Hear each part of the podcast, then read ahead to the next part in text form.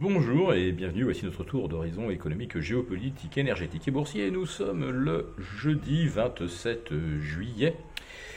Et pour comprendre comment tourne la planète finance en pleine ébullition, c'est sur la bourse au quotidien et nulle part ailleurs. Et l'épisode du jour s'intitulera Mais quel est donc ce prodigieux exploit jamais réédité depuis 1897 Allez, je vous laisse réfléchir trois secondes.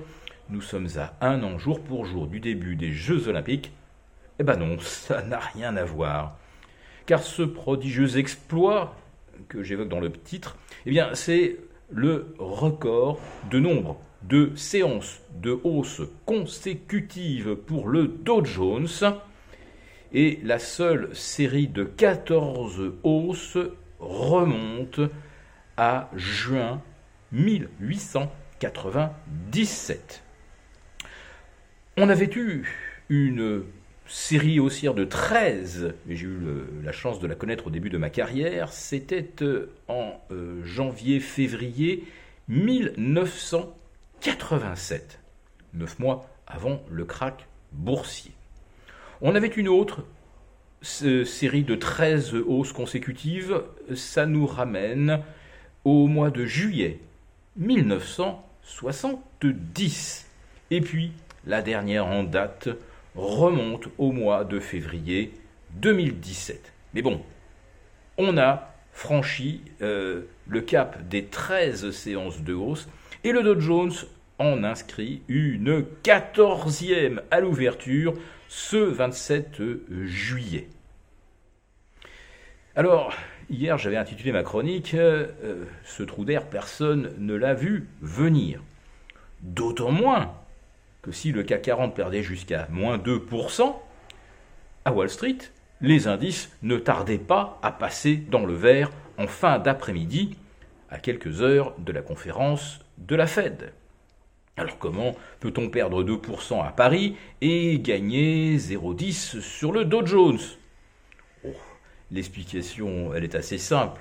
Je vous l'ai déjà présentée à de nombreuses reprises. Les Américains se servent de l'Europe comme d'une cash machine. On vient tirer quelques millions au, DAB européen pour ensuite soutenir les indices européens. Et c'est ainsi que s'est matérialisée cette 13e hausse consécutive du Dow Jones le mercredi 26 et que nous assistons à cette quatorzième séance consécutive en ce jeudi 27. Et pour le S&P 500, eh bien, ce ne sera qu'une douzième séance de hausse sur 14, ce qui reste quand même un exploit extraordinaire pour le 21e siècle, d'autant que les précédents records euh, de nombre de séances de hausse consécutives, ils ont été battus dans des conditions très particulières, de euh, taux qui se détendaient et de perspectives économiques qui semblaient plus que florissantes, notamment en 1897, puis en 2017. Mais aujourd'hui, le CAC 40, lui, rebondit de 2%, et figurez-vous, eh bien oui, il inscrit un nouveau record historique absolu. Alors je vous parle du CAC 40 Global Return, dividendes inclus.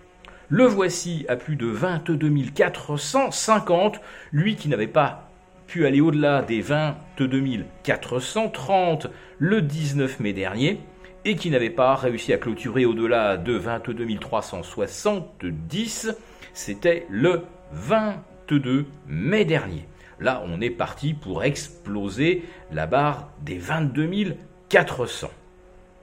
Alors ça aussi, euh, un trou d'air de moins 1,30 suivi d'une envolée de 2%, euh, là on peut le dire aussi que personne ne l'a vu venir.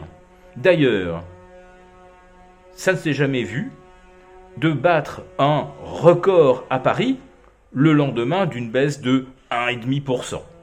Généralement, un record est battu après 4, 5, 6 séances de hausse consécutives et puis une accélération finale qui marque la culmination de l'euphorie.